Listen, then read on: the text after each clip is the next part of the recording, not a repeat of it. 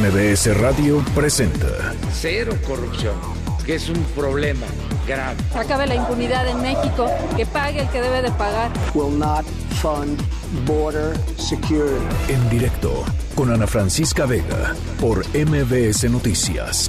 Comenzamos.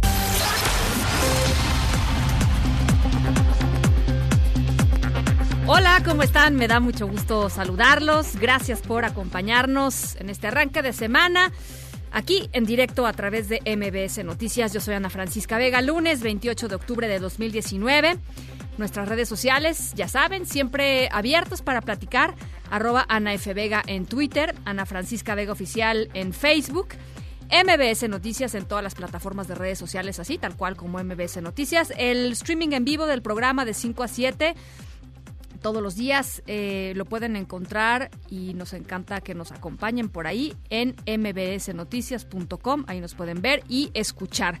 Y a través de WhatsApp los leo aquí en cabina todas las tardes con muchísimo gusto en el 5543 77 1025.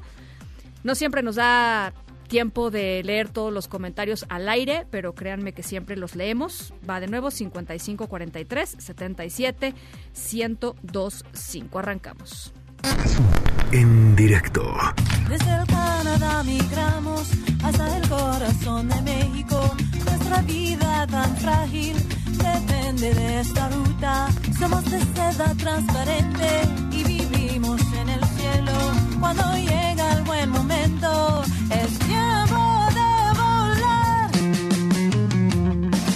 La la la la la la. Butterflies, la la la la la la.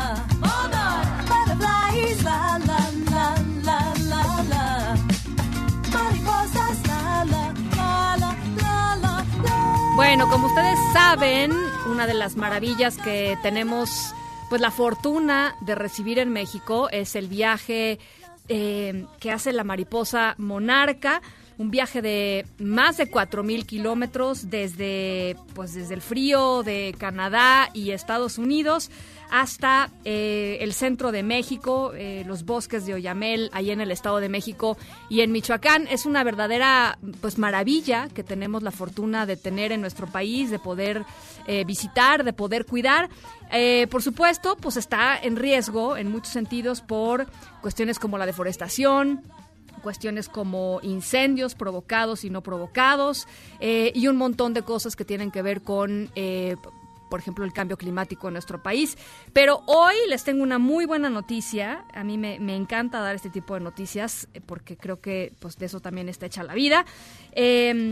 Se presentaron buenos resultados en materia de conservación de la reserva de la mariposa monarca en nuestro país. Este año disminuyó un 25% la degradación forestal en la reserva de la biosfera de la mariposa monarca. Y para platicar sobre esto nos acompaña y me da muchísimo gusto recibirlo aquí en directo Jorge Ricards, director general de WWF México, el Fondo Mundial para la Naturaleza de nuestro país. Jorge, ¿cómo estás? Buenas tardes. Hola Ana, muy bien, muchísimas gracias. Un saludo a ti y a todo tu auditorio. Oye, pues eh, buenérrima noticia esta del, del 25% menos de degradación en la, en, la, en la reserva de la biosfera monarca aquí en nuestro país. Así es, estamos pues muy contentos de compartir esta noticia año con año. Durante ya eh, más de 16 años monitoreamos cómo están los bosques en lo que se llama la zona núcleo de la reserva de la biosfera mariposa monarca, Sí. eh, que es las zonas donde llega directamente la mariposa monarca a pasar el invierno en México. y lo que estamos viendo es eh, en toda esa zona una degradación forestal, llamamos, de 5 hectáreas, pero de esas 5 hectáreas, la mayor parte son causas naturales, es decir, estamos hablando de temas de sequía, caído de, caída de árboles por viento y solamente estamos eh, detectando 43 hectáreas de lo que es la tala clandestina, que disminuye, como tú bien dices, de lo que fue eh, el año pasado, 1.43 hectáreas, a solamente 0.43 hectáreas. Realmente estamos hablando ya de muy, muy poquito. Tala clandestina, que es básicamente unos cuantos árboles, ya no no estamos hablando de tala de grandes áreas o superficies, que antes sí sino sucedía, que ¿no? son exactos, son solamente pues casos muy aislados que detectamos a través del monitoreo forestal. Ujú. Tengo aquí datos, por ejemplo, este muy impresionante lo que sucedía de 2003 a 2004 y de 2005 a 2006, pues más de 450 hectáreas degradadas, por ejemplo, ¿no? Exactamente, Casi- no, casi sí, venimos de 500. una situación insostenible, Sí. efectivamente. O sea, se iba a acabar más- el, el hábitat de la mariposa a ese ritmo, ¿no? A ese ritmo ya no tendríamos eh, reserva, ya no tendríamos zona núcleo, ya no tendríamos bosques. Ujú. Y hemos eh, venido trabajando muy fuertemente pues con la Comisión de Áreas Naturales Protegidas, por supuesto, lo que es la alianza WWF Fundación Telmex Telcel, que ha sido eh, un, un apoyo muy importante, las por supuesto las comunidades, las dueñas del territorio, porque estamos hablando de una reserva, pero que es propiedad de ejidos, de Sí. ejidos y comunidades locales. Estamos hablando que en total dentro de la reserva hay 93 comunidades y en lo que es la zona núcleo, que son las áreas específicamente donde llega la mariposa a hibernar o pasar el invierno, más correctamente dicho, son 34 comunidades locales e indígenas. ¿Y cómo le hacen eh, para, para, pues, qué será? Como convencerlos de que la conservación es mucho mejor, eh, Jorge, que, eh, pues, que vender madera o que, ¿cómo, ¿cómo funciona este trabajo con las comunidades? Que debe ser complicado también, ¿no? Sí, sí, bueno, se lleva trabajando, llevamos trabajando 20 años Sí, o sí. más, pero es una combinación de mecanismos. Por un lado, el mecanismo de pago por servicios ambientales. Hace esa cantidad de años eh, creamos junto con el Fondo Mexicano para la Naturaleza el Fondo Monarca y este fondo lo que hace es que eh, eh, da un pago por servicio ambiental siempre y cuando no haya tala y por eso el monitoreo es tan importante. Claro. Si nosotros detectamos que hubo tala, no hay pago. Y lo que es importante también es que este pago que hacemos por- con el Fondo Monarca, que es un- lo que estamos pagando es un servicio ambiental que nos dan los bosques en pie, nos dan agua, nos dan oxígeno, nos dan paisaje, le dan a la mariposa un lugar donde llegar y nosotros la disfrutamos cuando viene. Pero además del pago que hacemos con el Fondo Monarca, la CONAFOR, la Comisión Nacional Forestal, a través del Fondo Forestal Mexicano, duplica ese pago por hectárea.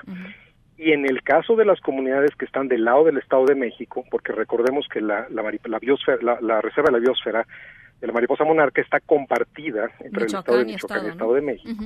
Del lado del Estado de México también se hace un pago por servicio ambiental. Entonces, eso se vuelve algo más atractivo para las comunidades. Pero yo creo que más que eso, también las mismas comunidades se han dado cuenta que eh, eh, calidad de vida eh, es más eh, real con bosque en pie que en un bosque degradado. ¿no? es, es agua, es oxígeno, es paisaje. Claro. Por otro lado, los proyectos productivos, el turismo. Y además acompañamos esto con todo lo que es eh, la reforestación de la zona, que implica 14 viveros que están generando empleos para las comunidades. Entonces hacemos todo el ciclo completo, desde la colecta de semilla hasta el embolsado, el cuidado de las plántulas, el, el envío, hasta la reforestación de zonas degradadas. Entonces, el modelo completo, claro, todo esto de la mano con la Comisión de las Protegidas. ¿no? Eh, Sí, eh, y todos los aliados, digamos. Ah, exactamente, es lo que hace que, que hemos- hayamos logrado. Y este ya es cerca del cuarto año que logramos tener una, una, eh, una prácticamente eh, eliminación de la tala ilegal en la zona. ¿Dirías tú, Jorge, que está, eh, por supuesto, sin pensar en bajar la guardia, porque en el momento que bajas la guardia, pues ya Sí. sabemos todos qué, qué sucede. Pero dirías tú que ya no está una amenaza así este, espantosa en, eh, en ciernes eh, con respecto al- a la reserva? Yo creo que México ha hecho, hemos hecho la tarea. Eh, hace algunos años, eh, cuando empezamos a ver que la, la población migratoria de la mariposa monarca, que es la población de América del Norte, empezaba a bajar, porque hemos venido monitoreando eso también y empezamos a ver esta declinación de la población, inmediatamente se volteó a México diciendo es que los bosques de México se están degradando. Bueno, eh, ahorita podemos decir que hemos hecho la tarea. Lo que está generando la, realmente eh, la declinación de la población es el uso de herbicidas, principalmente en todas las zonas agrícolas Unidos, de Estados. Unidos, porque lo que están haciendo es matar la planta de la que se alimenta la oruga, que es el algodoncillo. Y lo que pasa es que la mariposa baja desde Canadá por, Can- eh, por Estados Unidos, llega a México y en todo ese camino lo que necesita son plantas con néctar. Eso también lo hemos estado haciendo. Y una vez se reproduce en México, empieza a subir y cuando llega allá a nuestra frontera y al sur de los Estados Unidos es cuando necesita la planta para poder poner sus huevecillos, la oruga nace y se alimenta de la planta. Estos herbicidas que se han venido usando históricamente en todo ese corredor agrícola de, Estados Unidos han matado la planta y por eso es lo que está. Entonces, no, eh, eh, creo que eh, no podemos bajar la guardia, como bien dices. Ahora, estamos hablando de zona núcleo de la reserva, tenemos que trabajar más fuerte en las zonas de amortiguamiento y zonas de influencia de la reserva para armar corredores y fortalecer los bosques. Oye, eh, bueno, pues la verdad me encantó leer este reporte eh, y además pues ya arranca la, temporada, digamos, ya ya a partir de noviembre y hasta marzo, ¿cierto? Es, es correcto, sí, ya, ya empiezan a llegar, hemos detectado ya la primera mariposa que cruzó la frontera en octubre, estamos monitoreando toda, toda la ruta y efectivamente la, esperamos que pues ya en noviembre podamos eh, eh, la Comisión de Aves Protegidas y las comunidades abran los santuarios. Oye, eh, y es lo que te iba a preguntar, Jorge, la, la manera más digamos, respetuosa ambientalmente hablando para ir a visitar la, mariposa monarca, ¿cuál es? O sea, si alguien nos está escuchando y dice, pues igual este año, este fin de año sí me animo y, voy por fin a visitar este, estos, estos distintos santuarios, ¿qué, ¿qué es lo que tienen que hacer? ¿Qué recomendarías tú? Pues acercarse a los santuarios que las comunidades locales están manejando. eh, el, el más grande se llama El Rosario, es un ejido que se llama El Rosario, y ahí es donde la mayor concentración de mariposas se ocurre. Es importante que también hay otras comunidades que también tienen santuarios. Entonces, una, una forma de, de hacer eso es yendo a la, a la zona y directamente al Rosario o también eh, consultar eh, a la Comisión de Áreas Naturales Protegidas para ver qué otros santuarios qué otros santuarios hay. Y qué hacer y qué no hacer no también. Exacto. Y una vez que llega uno ahí seguir las reglas porque hay eh, puede haber mucha gente entonces es importante por ejemplo seguir los senderos seguir las señalizaciones estar calladitos porque hemos visto que el movimiento y el ruido las altera entonces la colonia se mueve no eh, por supuesto, no tirar basura, cuidar el bosque, no, no llevarse nada. Y también si encontramos mariposas en el camino, porque a veces las ve uno ahí tiradas, no tocarlas. algunas están muertas, pero muchas están, si vamos temprano, exacto, están adormecidas y con el calor empiezan a, surgir, eh, eh, a despertar. Entonces, no tocarlas, no llevarnos ningún recuerdo, llevémonos solamente nuestros recuerdos y fotografías y seamos muy, respetuosos y apoyemos a las comunidades de la zona. Me parece muy bien pues ahí está la, invitación hecha para que este periodo de, fin de año pues se vayan a dar una vuelta. Es una experiencia increíble. Yo, yo fui varias veces de niña y la verdad es que me, voy a animar este año a ir, Jorge. Te agradezco muchísimo y ojalá podamos platicar más adelantito. Ana, por supuesto, estamos a la orden y sí, anímate y, por favor vayan, vayan y seamos muy respetuosos, pero también ir ayuda a la conservación a través del ecoturismo. Claro. Eh, gracias, Jorge. Gracias. Un abrazo. Jorge Ricards, director general de WWF México, el Fondo Mundial para la Naturaleza. Noticias en directo. Vaya Vaya que está lloviendo en distintos puntos de la Ciudad de México, tormentón en el sur, este, pero tú tienes el reporte completo. Juan Carlos Alarcón, te escucho. ¿Cómo estás? Buenas tardes. Efectivamente, Ana Francisca, gracias. Muy buenas tardes. Y la lluvia también arremete en la zona centro de la Ciudad de México. Diversas eh, vialidades se han visto encharcadas precisamente por la lluvia de los últimos minutos, como es el caso de Fray Servando Teresa de Mer y algunas arterias aledañas como Calzada de Tlalpan, Calzada San Antonio Abad, Francisco del Paso y Troncoso se ha dificultado el avance vehicular debido a la fuerte tormenta que azota en estos momentos. Comentarte que ya la Secretaría de Seguridad Ciudadana desarrolla un dispositivo de vialidad con el propósito de agilizar con precaución la circulación vehicular en diferentes zonas, no solamente del centro, sino también hacia el sur y poniente de la ciudad donde se registra lluvia intensa. Te comento también, por otra parte, Ana Francisca, como cada año, fieles y devotos de San Judas Tadeo patrono de las causas difíciles, acuden al templo de San Hipólito para agradecer y en su caso pedir su intervención en aquellos casos sin aparente solución provenientes de diversas zonas de la capital e incluso del Estado de México, Puebla y Morelos. El santuario ubicado en la avenida Puente de Alvarado y Reforma se convirtió una vez más en el centro de adoración más concurrido. Los devotos de San Judas Tadeo que agradecen el cumplimiento de las denominadas mandas llegan en su mayoría caminando pese a la inclemencia del tiempo, algunos acompañados de músicos de bando de mariachi, por ejemplo, integrantes de corporaciones policiales y trabajadores de refaccionarias, así como uno que otro exconvicto de las colonias cercanas a este centro, a este templo, como es la colonia Doctores, Obrera, Morelos, Guerrero, Peralvillo, se presentan con muestras de reverencia, humildad y devoción. El objetivo es que alguno de los sacerdotes bendiga las imágenes hechas a base de yeso, aunque la espera sea de hasta tres horas. Otros regalan comida, bebida caliente, flores y escapularios en pago a un favor recibido de parte del santo.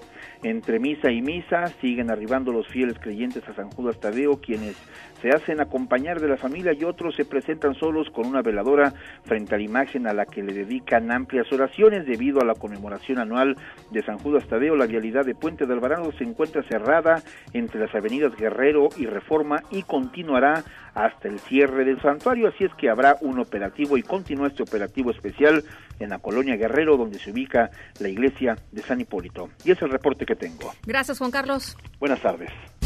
Antonio Maya, ¿cómo van los incendios allá en Baja California? Te saludo con mucho gusto. Buenas tardes. Hola, ¿qué tal Ana Francisca? Pues te informo que un total de 216 casas sufrieron daños totales tras los incendios registrados desde la semana pasada en cuatro de los cinco municipios de Baja California.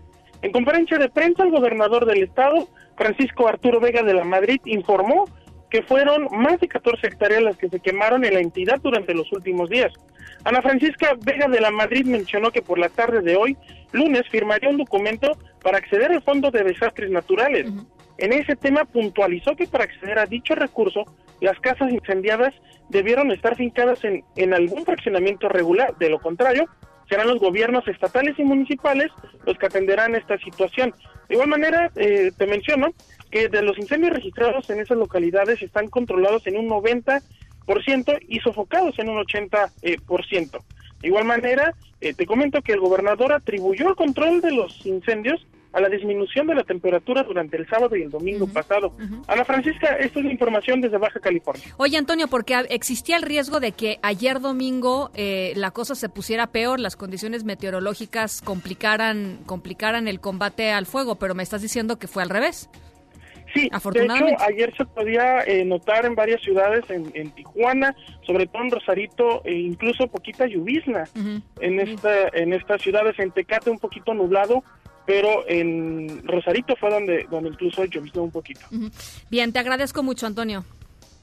Hasta luego, muchas gracias. Gracias, Antonio Maya, corresponsal de MBS allá en Tijuana, Baja California. Nada más para dar contexto, cuando digo de las condiciones climatológicas, se preveían por los vientos de, de Santana que pudieran llegar entre 120 y 140 kilómetros por hora. Imagínense nada más la rapidez con la que se propaga el fuego en estas condiciones. Afortunadamente, ya nos decía Antonio, esto no sucedió.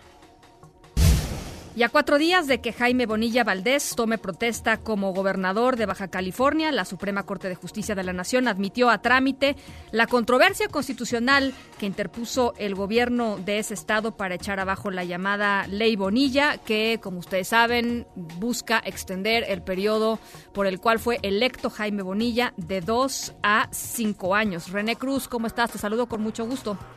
Igualmente, Ana Francisca, amigos del auditorio, muy buenas tardes. El ministro Fernando Franco González Salas admitió trámite la controversia constitucional que interpuso el gobierno de Baja California para impugnar la ley Bonilla. El ministro dio un plazo de 30 días hábiles al Poder Legislativo de aquella entidad para que envíe al alto tribunal copia certificada de los antecedentes legislativos de las normas impugnadas, incluyendo las iniciativas, los dictámenes, de las comisiones correspondientes, las actas de las sesiones en las que se hayan aprobado y en las que consten las votaciones de los integrantes de ese órgano legislativo. Asimismo, deberán enviar los respectivos diarios de debates, los documentos de las eh, que de las normas que se advierte que dio vista a la reforma constitucional a los municipios del estado, percibiendo que de no cumplir con lo anterior se les aplicará una multa. Y en este contexto, el ministro González Salas negó la suspensión que solicitó el PAN, con la que busca frenar precisamente la toma de protesta de Jaime Bonilla, y es que el ministro insistió en la Francisca que la norma impugnada es de tracto sucesivo, es decir, que en el transcurso del tiempo sigue produciendo efectos por lo que el hecho de que el gobernador asuma sus funciones el primero de noviembre no significa que quede sin materia la el presente medio de control constitucional. Ana Francisca, el reporte que tengo. Muchas gracias, René. Buenas tardes. Un abrazo, buena tarde. Citlali Sainz, malas cifras que presentó Petróleos Mexicanos. ¿Cómo estás? Te saludo con gusto. Hola Ana Francisca, muy buenas tardes a ti, buenas tardes también a nuestros amigos del auditorio. Pues sí, este es el periodo donde se dan a conocer los reportes trimestrales de las empresas que cotizan en la Bolsa Mexicana de Valores como Petróleos Mexicanos que reportó eh, pérdidas por 87.858 millones de pesos, esto al tercer trimestre de este año. En el documento que fue enviado a la Bolsa Mexicana de Valores, señala que pues este resultado contrasta con el reporte que fue dado a conocer en de julio a septiembre del 2018, en donde Pemex reportó utilidades por 26.770 millones de pesos. Y bueno, hay que señalar que de acuerdo con este documento, también hay otros datos importantes como una baja del precio de la mezcla mexicana en el mercado internacional, porque en este periodo la mezcla mexicana de exportación tuvo una baja en su precio de 16.7%, ya que pasó de 66.2 dólares por barril en el periodo julio-septiembre de este año a 55.1 dólares en promedio por barril en el mismo periodo, pero de este 2019.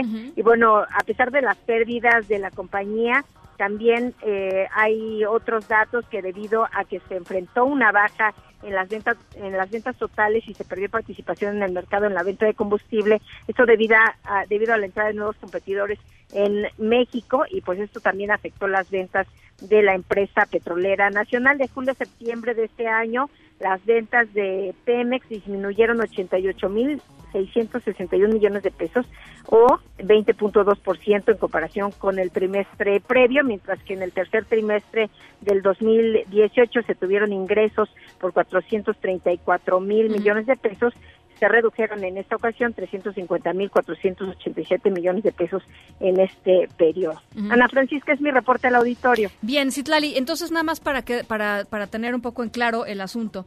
Eh, a pesar de que se le ha estado inyectando dinero, recursos a, a, Pemex, pues no parece repuntar lo que pues es el primer indicador que es la producción de petróleo, ¿no? Sí, y la verdad es que a pesar de que están invirtiendo en las finanzas, pues el, el tema de la producción tiene más que ver con inversión en infraestructura. Hay algunos proyectos que todavía están en camino, pero los resultados de toda la inversión no se están viendo. Por lo pronto, en este reporte, que es la comparación de este reporte trimestral con los tres meses previos, y bueno, no se está viendo, pues esta cifra que te comento son 87.858 millones de pesos el reporte de pérdidas, que es el que destaca de este documento que da a conocer Pemex a la Bolsa Mexicana de Valores. Y, y las calificadoras no han dicho nada, por supuesto, pero pues deben estar muy pendientes de estas cifras, ¿no? Seguramente están analizando todos los datos y pues si no es hoy, mañana vamos a estar muy pendientes si dan a conocer pues opiniones sobre estos resultados. Bien, pues te, te agradezco mucho, Citlali. Gracias, Ana Francisca. Buenas tardes. Un abrazo, muy buenas tardes. Cubrir a la distancia o con corresponsales, esa fue la sugerencia, la respuesta del presidente Andrés Manuel López Obrador eh, frente a un cuestionamiento de qué hacer para que los periodistas que están cubriendo su pues eh, muy ajetreada presidencia, me refiero a una agenda apretadísima de trabajo, eh, ¿Por qué? Pues porque este fin de semana se volcó una camioneta en la carretera federal de Sonora, un incidente en el que se lesionaron 10 eh, reporteros, uno todavía permanece hospitalizado. Ellos habían denunciado que pues había una muy mala calidad en el transporte que estaba poniendo Presidencia de la República para que se pudieran trasladar eh, y que eran muy cortos los tiempos entre una actividad y otra del presidente y pues que eso los ponía evidentemente pues en un riesgo importante bueno, sucedió esto. Afortunadamente no hay no hay muertes que, que lamentar, pero bueno, sí, 10 personas eh, pues tuvieron un muy mal momento, estuvieron eh, lesionadas y el presidente así fue como respondió a la sugerencia de, eh, pues, de llevar una agenda un poquito más tranquila, quizá tomar otras medidas para garantizar la seguridad de los periodistas que lo cubren porque hubo un accidente de compañeros de los medios que nos acompañan a la gira, un accidente, se volcó una camioneta sí fueron varios los lesionados, afortunadamente no graves, pues hay que buscar la forma de evitar los riesgos que no necesariamente deben de ir a cubrir desde aquí. Hay medios que tienen corresponsales. Bueno, pues esa es la posición del presidente López Obrador. Son las 5.25. Vamos a hacer una pausa. WhatsApp aquí en cabina 5543-77125. Va de nuevo 5543-77125. Al regresar, ¿cómo se están viviendo los incendios allá en el vecino California, en el estado de California, en Estados Unidos? Nos lo va a platicar León Krause. Pausa y regresamos. Sí, sabemos que los sonidos de un hogar se aman más que los sonidos de un banco. Por eso queremos que tengas tu casa con un crédito hipotecario Banorte no está para que lo ames, está para lo que amas. Sujeto a aprobación de crédito, términos, condiciones, comisiones y requisitos de contratación en banorte.com. En directo con Ana Francisca Vega por MBS Noticias. En un momento regresamos. Continúas escuchando en directo con Ana Francisca Vega por MBS Noticias. Epicentro. Epicentro. Epicentro con León Krause. León, ¿cómo estás? Buen lunes. Pues Ana, aquí en medio del, del fuego, eh, grave situación en el sur de California y en el norte de California, quizá peor, pero el eh, incendio del día de hoy en el oeste de Los Ángeles provocó que se cerrara la 405, la carretera 405, que es la arteria principal del sur de California, eh, escuelas cerradas, en fin, lo que se llama acá el nuevo normal en los tiempos del cambio climático, entre otras cosas. Oye, porque el año pasado este, pasó, digo, fue, fue brutal lo que sucedió, la cantidad de hectáreas incendiadas, de bosques incendiados, de casas incendiadas, de gente pues muerta, ¿no? También.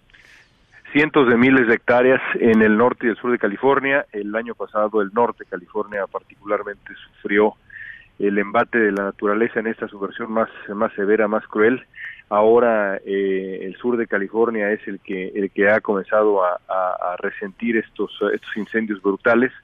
Em, y está empezando la temporada de incendios. Acá hay un fenómeno pues eh, eh, que hace un daño enorme que se llaman los vientos del diablo los vientos de Santa Ana que son vientos que vienen de la zona desértica y que cuando soplan y soplan soplan en esta época del año pues eh, propagan propagan el fuego a una velocidad que, que, supera a lo que pueden hacer los bomberos y, demás es, uh, es, es un espectáculo brutal. Platicábamos hace ratito con el corresponsal en Baja California eh, con Antonio Maya eh, los los vientos de Santana pueden alcanzar hasta 140 kilómetros por hora. Con eso León pues literalmente no hay cuadrilla de bomberos que pueda detener la propagación del fuego con, con esa velocidad o sea Así como lo así como lo describes exactamente así es.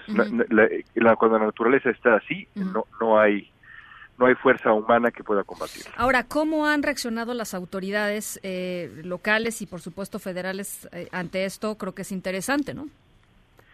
Sí, por supuesto. Es decir, en, en, los, en, los, en los, años anteriores, eh, ni, ni, siquiera esto, que es un drama, eh, digamos, eh, evitó una confrontación entre el gobierno federal de Donald Trump y los gobiernos estatales eh, acá en California, por ejemplo. Eh, este año el asunto ha sido ha sido un poco mejor eh, porque la porque la emergencia es uh, ha sido ha sido particularmente súbita, no más grave que la del año pasado, pero particularmente súbita. y, y, creo yo que la cercanía, por ejemplo, a zonas residenciales eh, también ha, ha alarmado a, a, las autoridades estatales y federales por igual.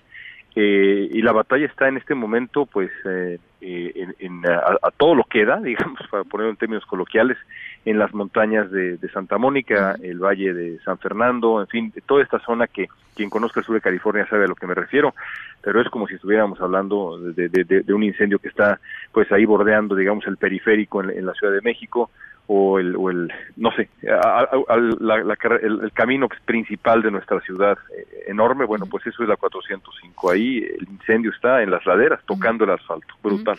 Oye, y la calidad del aire, que sabemos que es particularmente mala eh, en Los Ángeles y en algunos de los condados de, de, de alrededor, ¿cómo está en estos momentos? pues suficientemente mala como para que hayan tenido que cancelarse clases. clases. Eh, los, los muchachos eh, se han quedado en las en las casas eh, y se está monitoreando para, para el día de mañana. Ahora también, pues mucha gente no puede ir a, los, los, los, muchos, muchos niños no pueden ir a la escuela porque han sido evacuados, es decir, han sido evacuados decenas de miles de personas que están en este momento pues o en albergues o, si tienen suerte en casa de amigos y lo que sea, esperando y rezando que sus casas cuando vuelvan estén ahí eh, y sus mascotas estén ahí porque a veces pues y es algo terrible porque yo sé que tú como yo pues piensas mucho también en, en esas pequeñas víctimas anónimas de este tipo de cosas. Eh, es otra historia también eh, horrenda lo que pasa con las mascotas los las granjas que tienen caballos en fin. Esa así es la cosa entonces, yo, yo los datos que tengo por acá son al menos 200 mil personas evacuadas y dos millones de, eh, de personas sin electricidad.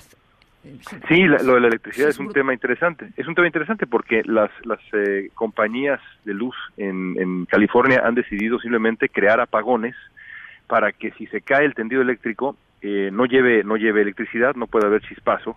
Eh, es decir, una solución Ah, que se antoja sí, sí, que se antoja del siglo pasado, Sí, sí, no era un problema del, si- del siglo actual, pero pues es que es eso o arriesgarse a que, a que se caigan unos cables, haya una chispa y, y Y se- tengamos y que lamentar otro, exactamente la maleza, exactamente. Qué barbaridad. Fíjate que eso no, eso no lo sabía, pero, pero muy interesante. Bueno, León, pues vamos a estar monitoreando, por supuesto, muy de cerca. Cuídate mucho, cuídense mucho. Gracias, te agradezco mucho. Un abrazo. Saludos. Igualmente. León Krause desde, desde Los Ángeles, California. En directo.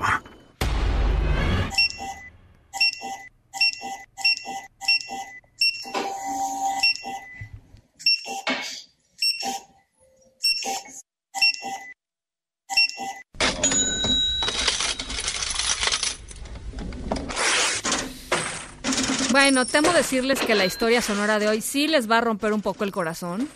Les tengo que advertir. Y eso que es lunes, o sea, fue, fue inmisericordia nuestra selección de hoy. Pero bueno, eh, estamos escuchando, pues, pagos, ¿no? Una registradora, monedas, banco. Eh, les quiero platicar sobre una mujer que pagó puntualmente durante muchos años, durante 15 años, me parece, eh, puntualmente todo, la luz, el agua, este, pues todos los recibos que le llegaban a su casa se pagaban con su con suma puntualidad. Em, pero lo que descubrieron sus vecinos es verdaderamente triste y aterrador. En un ratito les voy platicando de qué va. Por lo pronto, esta es la historia de una vecina muy cumplida. Con todos sus pagos pagaba la renta del condominio, todo, todo, todo, todo. Cuando tenía que ser. Bueno, las 5 con 33, vamos a la pausa y regresamos con mucho más.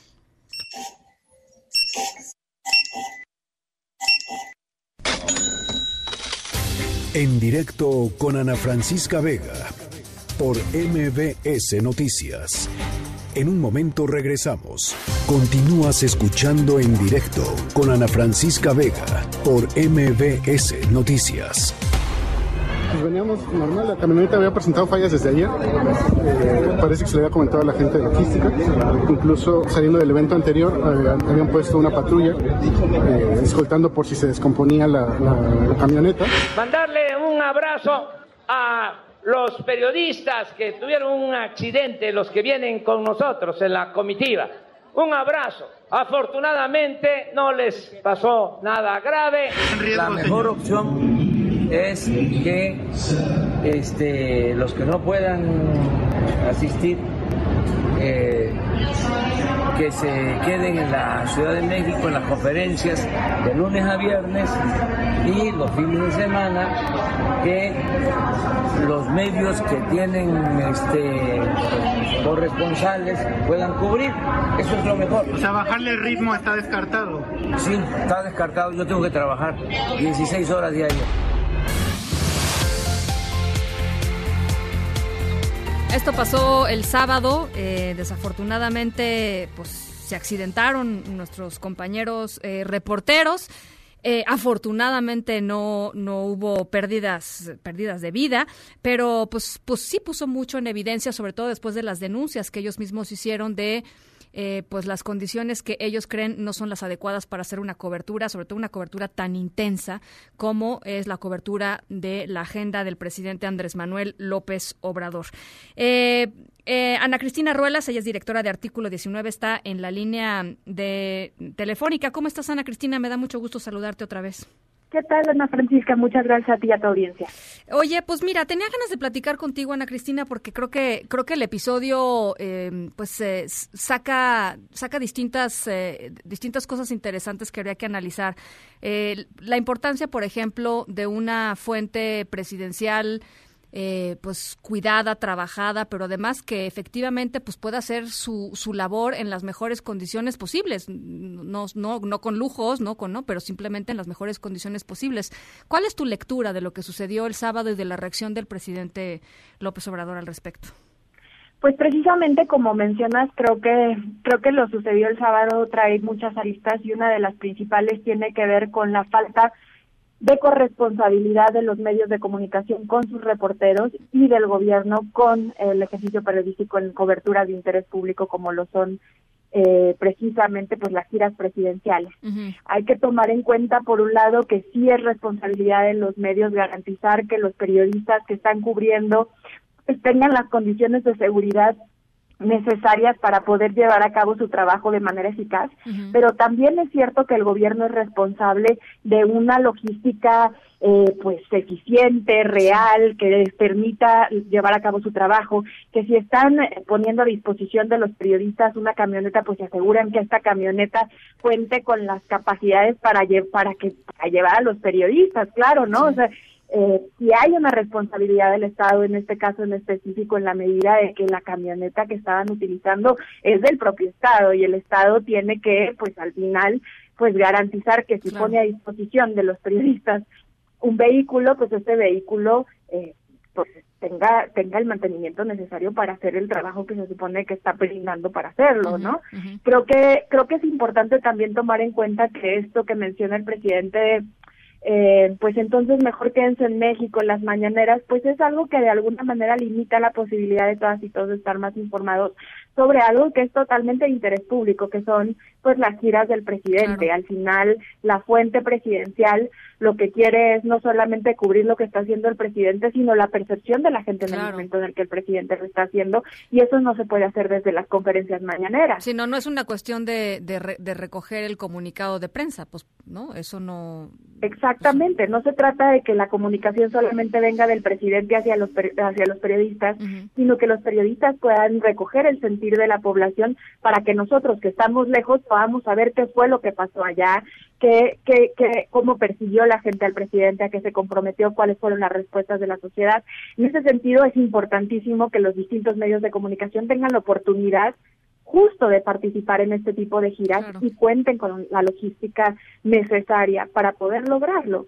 Creo que la falta de planeación, de eficacia en la logística se vio y se pues claramente en este en este hecho, ¿no? En en el reclamo que hacen los periodistas de estamos viajando a alta velocidad, eh, nos prestan una camioneta que no tiene el mantenimiento necesario, etcétera, etcétera, etcétera, y ese tipo de cosas eh, que pudieron terminar en algo fatal, en este caso no sucedió así, pero pudieron terminar en un, en un caso fatal, pues podrían prevenirse si hubiera una planación adecuada y una corresponsabilidad, como te lo digo, entre las casas de medios y el gobierno. Claro, porque también hay que decirlo, durante muchísimos años, pues los los, los dueños de las eh, de los medios de comunicación, pues estaban muy acostumbrados a que a que pues todo lo ponía el gobierno, es decir, no este lo, pagaba el gobierno, es decir, los impuestos de los mexicanos y, y pues no le metían ellos tampoco el dinero, la inversión suficiente como para tener este pues garantizado el, el, ABC de los viajes de sus de sus propios reporteros. Eso también es un hecho. Ahora, tú ves que esté evolucionando la percepción de que de que hay una responsabilidad de los medios de comunicación para proteger a sus periodistas o es simplemente de, pues, ¿sabes qué? Si no te gustan las condiciones en las que se están dando, pues le doy tu fuente a alguien más. Sí, desgraciadamente creo que todavía no hay una posición desde las casas de medios para comprometerse con la seguridad en todos los sentidos de sus reporteros.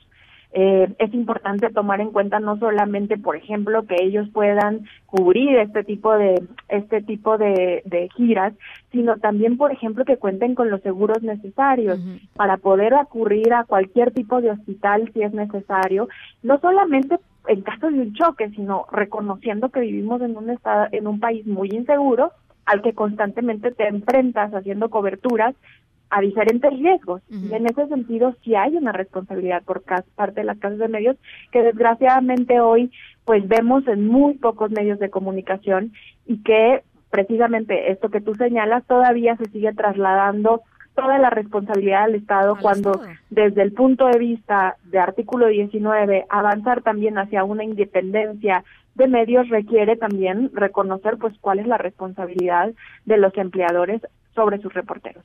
Ahora, eh, finalmente te, te, quisiera preguntar, eh, Ana Cristina, ¿qué te dice de fondo, eh, o, si te dice algo de que de fondo el presidente eh, piense que la cobertura puede hacerse perfectamente bien desde, pues, desde, ahora sí que desde la comodidad de tu redacción? Pues creo que el presidente ahí se equivoca, porque como te digo, él no es solamente la nota. Quien es la nota es todo el conjunto de la sociedad que recibe la información que le está dando, sí, pero todo alrededor de la posibilidad de escrutinar sobre lo que ocurre alrededor de una gira presidencial. Eh, la oportunidad también de identificar en el contexto específico la información que se está otorgando es la oportunidad que tenemos nosotros como ciudadanos de tener una información eh, pues mucho más eh, cercana a la realidad. la, la información, o sea, es como esta parte de cuando se el, el, el presidente menciona mucho de que quienes hacen su trabajo desde desde el escritorio tomando café eso es justo lo que no lo que no buscan los reporteros que van a hacer este tipo de coberturas es acercarse a las realidades para tratar de contarnos a nosotros los ciudadanos las minucias de lo que está ocurriendo en, en estos espacios. Entonces, definitivamente esto no es algo que nos va a acercar a esas realidades y nos va a permitir eh, que, que, que como ciudadanos podamos tener más información para saber si efectivamente el presidente está haciendo su trabajo como lo tendría que hacer o no, que ese es el trabajo que tenemos la sociedad una vez que recibimos la información, hacer un escrutinio sobre y decidir sobre esa información que estamos recibiendo. Bien, bueno, pues allá está. Eh, tenemos muchas ganas de platicar contigo al respecto. Gracias por por esta por este punto de vista eh, y estamos en comunicación, Ana Cristina. Muchísimas gracias a ti, Ana Francisca. Un abrazo. Un abrazo, directora de Artículo 19, Ana Cristina Ruelas, con la perspectiva de lo que sucedió el sábado y pues todas las aristas que se han desprendido de ahí. Son las 5 con 45. Vamos a la pausa. 55 43 77 1025. Nuestro WhatsApp en cabina va de nuevo 55 43 77 1025. ¿Qué tal arranca su semana? Platíquenme. Pausa y volvemos. En un momento continuamos en directo con Ana Francisca Vega. Continúas escuchando en directo con Ana Francisca Vega por MBS Noticias. Después de lo que pasó el jueves 17 eh, allá en Culiacán, el llamado jueves negro, en el operativo fallido para capturar eh, a Ovidio Guzmán, em, pues evidentemente tocó muchas fibras de la sociedad de, Culiacán, eh, culiacanense, culichi, de cariño. Y, y evidentemente, pues puso en evidencia también mucho de lo que es la vida cotidiana de las personas que viven en, en situaciones y en contextos en donde el crimen organizado pues convive este, en, en, en, el, en su día a día.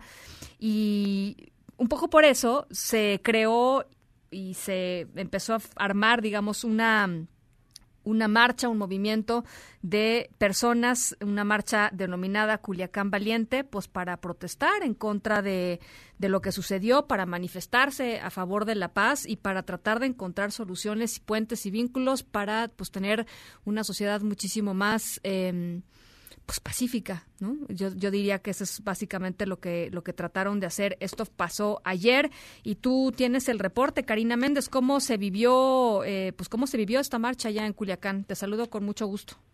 Hola, ¿qué tal, Ana Francisca? Pues eh, este domingo cientos de culiacanenses salieron desde el estacionamiento del estadio de fútbol de los Dorados de Sinaloa al son de la tambora, el contingente convocado por la marcha Culiacán Valiente, el cual marchó hasta el Parque Las Riberas. Escuchemos qué opinan los culiacanenses. Y así como se espera hoy, a ver si hay mucha gente ya. Es eso más que todo, crear la confianza de la gente, de que la ciudad está tranquila, que fue un hecho aislado. Digamos ya tarde, hasta uno le da miedo salir, no sabe uno con qué se va a topar, ¿verdad? Y hay mucha manifestación en las personas, pues de lo que pasó, los comentarios, la incertidumbre con el objetivo de manifestarse a favor de la paz y en contra de los sucesos violentos que ocurrieron el pasado 17 de octubre en la capital sinaloense, los ciudadanos acudieron a pie, bicicleta y patines y en familias completas con sus mascotas. La marcha no fue en contra del gobierno, sino para decirle a la gente que están con ellos, que se levanten, pues se trata de pasar de la protesta a la propuesta. Escuchemos a Alberto de Lerrán, uno de los organizadores de Culiacán Valiente. Esperamos que el sentimiento de temor y de violencia de alguna manera disminuya o desaparezca y que además toda la comunidad tenga ese sentimiento de trabajar juntos para mejorarla. Al finalizar de la marcha se realizó una feria de organizaciones de trabajo comunitario donde participaron ambientalistas, educativos, sociales, de derechos humanos, entre otros. Y para finalizar te comento que la gente hoy se encuentra eh, un poco más tranquila y confiada en que las autoridades harán su trabajo y no se volverán a presentar hechos como los registrados el jueves negro en Culiacán.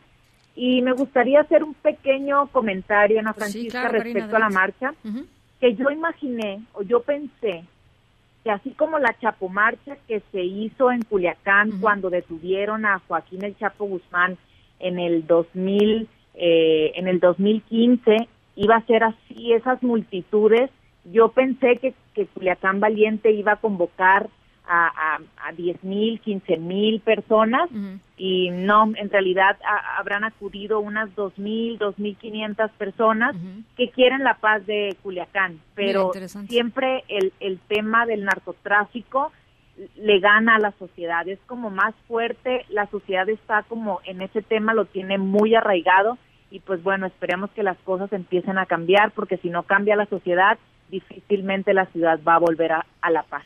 Bueno, pues ahí está este, este reporte. Gracias, Karina. Te mando un abrazo. Buenos días. Buenas tardes. Buenas tardes, Karina Méndez. Por cierto, en el Senado se pospuso la comparecencia de Alfonso Durazo para el 5 de para el 5 de noviembre. El secretario Durazo tiene que ir a explicar, eh, pues se le solicitó que fuera a explicar lo que sucedió en el operativo del jueves 17 de octubre. Y lo que sí es que se espera que mañana se den a conocer detalles del operativo de Culiacán. Esto lo dijo el presidente Andrés Manuel López Obrador, que dijo de hecho que iba a darse una eh, eh, explicación cronológica eh, y casi cronométrica de lo que fue sucediendo todo el 17 eh, de octubre, el jueves 17 de octubre, allá en Culiacán, porque se acuerdan que había partes de la narrativa que estaban como completamente desfasadas. Bueno, pues lo que dice el presidente es que minuto a minuto se va a explicar cómo es que se fueron tomando las decisiones, a ver si efectivamente sucede mañana, pero por lo pronto Alfonso Durazo hasta el 5 de noviembre irá al Senado a comparecer. Deportes en directo con Nicolás Romay. Nico Romay. ¿Cómo estás, Ana? Bien, ¿tú qué tal? Bien, con un fin de semana muy intenso, caray. Sí, bueno. De, todo, desde México, desde el Gran Premio de Fórmula 1, que estuvo a la altura de las expectativas que genera, cumplió 350 mil personas entre los tres días.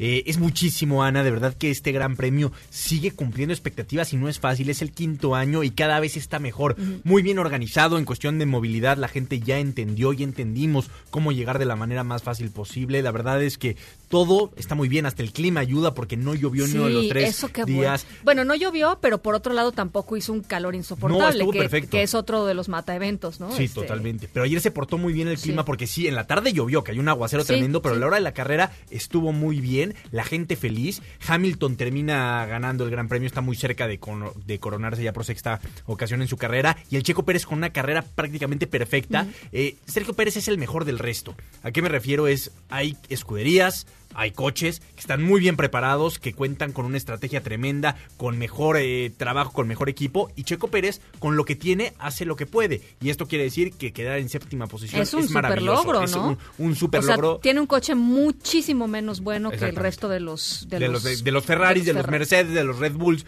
que, que la verdad es que tienen una maquinaria tremenda. Entonces, para Sergio Pérez quedar en, en séptima posición es muy bueno. Salió contentísimo porque eh, muchas veces tú planeas, tú la teoría la tienes muy bien, pero la práctica es muy diferente. ¿no? Claro. Y lo hace bien en México. Evidentemente, para Checo es una ilusión tremenda el poder quedar en un podium en México, ganar una carrera en México sería un sueño hecho Claro. realidad, por lo que representa y por el cariño que recibe. Pero él entiende también que no tiene las armas para lograrlo, Sí, ¿no? Entonces hace lo que puede. Entendiéndose por armas el coche. El coche, ¿no? Porque no es su capacidad No, para técnica nada, para como nada, para piloto, nada. es el coche Es que trae. Es el coche, es el equipo, es, son muchas cosas. Sí. Pero bueno, eh, bien la- el Gran Premio de Fórmula 1 en México, quedamos muy contentos. En el béisbol de grandes ligas. Ay, Ana, ya ni me digas. El viernes estábamos veras, hablando este, ya de que se iba a acabar.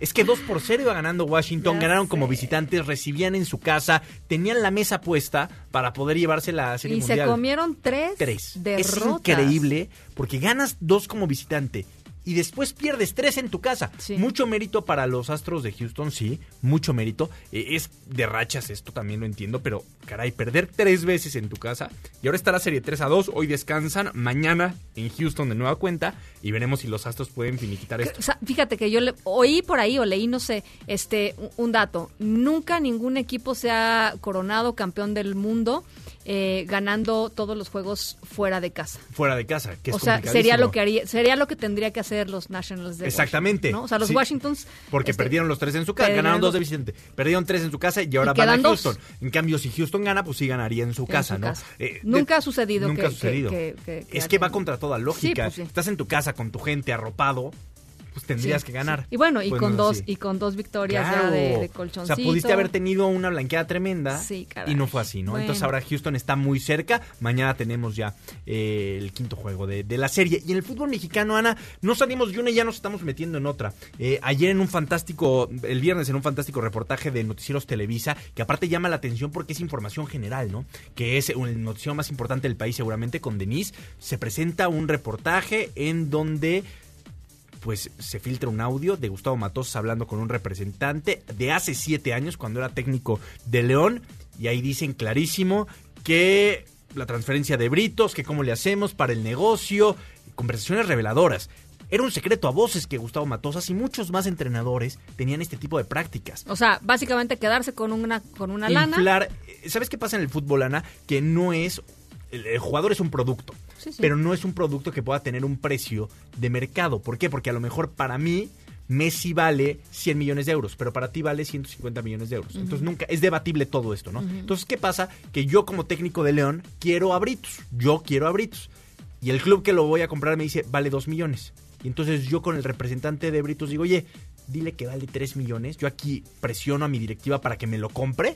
3 millones y con lo que sobra de lo que realmente tú crees que vale, pues nos los dividimos todos. sí, sí. Y nos cae una tajada. Es Híjole. tremendo, ¿eh? No, bueno. Es una corrupción brutal. Que, que estemos acostumbrados y que sea una práctica común no deja de ser asqueroso. Es horrible lo que pasa en el fútbol mexicano y en el fútbol mundial. Porque este tipo de prácticas entre representantes y entre entrenadores, de verdad que es muy difícil meter las manos al fuego por un representante, por un agente, porque este tipo de prácticas de verdad que son muy comunes y tristemente más en Sudamérica, ¿no? Entonces, exhiben a, Gustavo Matosas, repito, no fue TUDN, no fue Televisa Deportes, fue información general, Sí, Televisa sí. Noticiario de Denis, ¿no? Bueno, pues ya corrieron a Gustavo, a Gustavo Matosas, como era de esperarse, porque el San Luis, que aparte del San Luis, los propietarios del equipo de San Luis son el Atlético de Madrid, España, que llevan 50 días diciendo qué está pasando, en dónde me metí, porque entre que ven de reojo lo que pasa con el Veracruz, entre que se matan en su estadio porque se agarraron a golpes de manera tremenda en su estadio y salen vetados, ahora le sale un técnico que acaban de poner acusado de Y corrupción. qué mal, porque había tantas expectativas con el Claro, Atlético. y las hay. Hoy fíjate que platicábamos con Alberto Marrero, presidente del San Luis en Marca Claro, y nos decía, a ver, lo estábamos haciendo muy bien, han sido dos meses en donde nos salen problemas hasta por debajo de las piedras, es una crisis que vamos a tener que afrontar y tomar decisiones. Que corran a Gustavo Matosas para mí es una gran decisión y que dice, oye, aquí Bueno. nosotros no aceptamos esto. Bueno, ¿no? sí. O sea, que, Sí, que sí. lo fácil era voltear para el otro lado, como muchas veces pasa en el fútbol mexicano. Porque todo esto que está pasando, Ana, es consecuencia de las malas decisiones y de que nunca hubo consecuencias. Porque Gustavo Matosas, después de León, se fue a América. Después de América, se fue al Atlas. con la misma fama, con la misma reputación y nadie hizo nada. Entonces, aquí nos conocemos todos y todos hemos permitido llegar hasta este punto. Ellos Claro, decidieron que no, totalmente. basta. Esa es la línea que no vamos a permitir no que lo se vamos cruce. a permitir, listo. ¿Qué me gustaría que pasara? Que a lo mejor es un sueño o giro. León tendría que decir, oye, porque León es el implicado, ¿no? Era técnico de León, decir, oye, FIFA, investigame esto, por favor. Porque, ¿cómo de que me están haciendo esto? Yo como dueño de León digo, oye, me estás viendo la cara. A un y- jugador que valía uno, yo te lo compré en tres. Y quién sabe cuántas veces lo hizo, además, Exactamente. ¿no? Entonces yo le diría, oye, FIFA, ayúdame, investigame a este señor, yo como León. Y la Liga MX ¿Lo y la Federación, pues ojalá, Ana. Pues ojalá, sí. porque ya basta de impunidad, ya basta de que cada quien haga lo que quiera y de que como tien- todos tienen cola que les pisen, todos voltean para el otro lado. Híjole, pues es que ese es, este, horrible. Ese, ese es justamente un sistema corrupto. Eh, Es horrible, pero como todos dicen, oye, no, yo mejor no me meto aquí, hago como que no veo nada y tú tampoco te metes conmigo. Es increíble porque entonces no tenemos el fútbol que creemos merecer, porque pues todos los dueños del balón están embarrados. Es horrible, Ana. Pero bueno, veremos qué es lo que termina pasado. Pasando, llevamos dos meses hablando más de todo lo que envuelve al fútbol que de lo que pasa en el fútbol. Es tristísimo porque, caray, hay que hablar de que Necaxa es líder, que lo está haciendo fantásticamente bien, de que Querétaro se va a meter a una liguilla con Bucetich, va a pelear, nomás, la gente de nuestro Querétaro está productor. feliz, obviamente. Ahí lo ves, velo, Pues es que cómo no van a estar felices y encantados de la vida, Ana, porque van a estar en una liguilla. León también lo está haciendo muy bien. El América con todo y todo está ahí en zona de liguilla. No hablamos de eso, tristemente, porque lo mediático está haciendo otra cosa. Es un cochinero. Tristemente. Yo creo que hay que hablar, o sea, entiendo tu punto y también me parecería que sería mucho mejor que estuviéramos hablando de, de cuestiones deportivas. Obvio. Pero también creo que es importantísimo ventilar estas cosas. No, si bueno. no se ventilan, pues ahí siguen, ¿no? Este, Es, es- es muy pudriendo feo. el resto. Y sobre todo en personajes y en personas tan influyentes, porque aquí estamos hablando literal de un técnico con una transferencia directa de un futbolista. Que aparte, que, que es otra historia, porque aparte a Britos le fue muy bien en León. Llegó, hizo goles, fue campeón, o sea, lo hizo de maravilla. Sí, pero esa es otra historia. Esa es otra historia. Tuvo suerte. claro. Como Britos y exitosos, a lo mejor son uno en cien, ¿eh? No La sabemos. mayoría de esos precios inflados es que fracasen. ¿no? Pero bueno, eh, eh, es triste lo que vivimos, pero es el fútbol mexicano que, que nos toca y ojalá que, caray, en el futuro próximo hablemos de otras cosas. Ojalá. Sí, como Este- de béisbol y como de, de, Ma- de Fórmula 1, que todo sea maravilloso. Exactamente. Bueno, Nico, pero este, bueno, Aquí nos tocó vivir, sí. Es lo que hay. Es lo que hay. Gracias, Lo que hay. Nico. Gracias, Tiana. Buen, be- buen arranque de semana. Igual. En directo.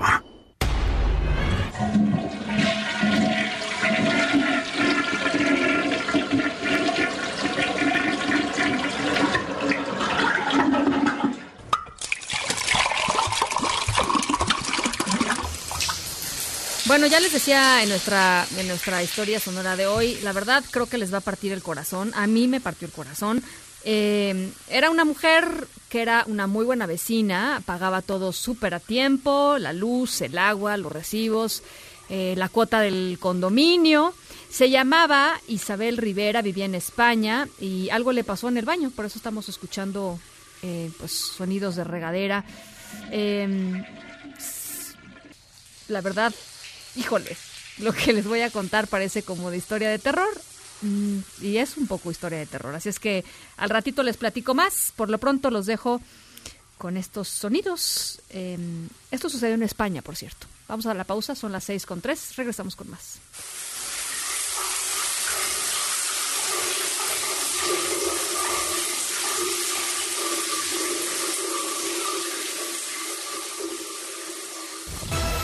En un momento continuamos en directo con Ana Francisca Vega. Una voz con transparencia. Una voz objetiva. Una voz plural. Una voz plural. Esto es En directo con Ana Francisca Vega. En directo, MBS Noticias.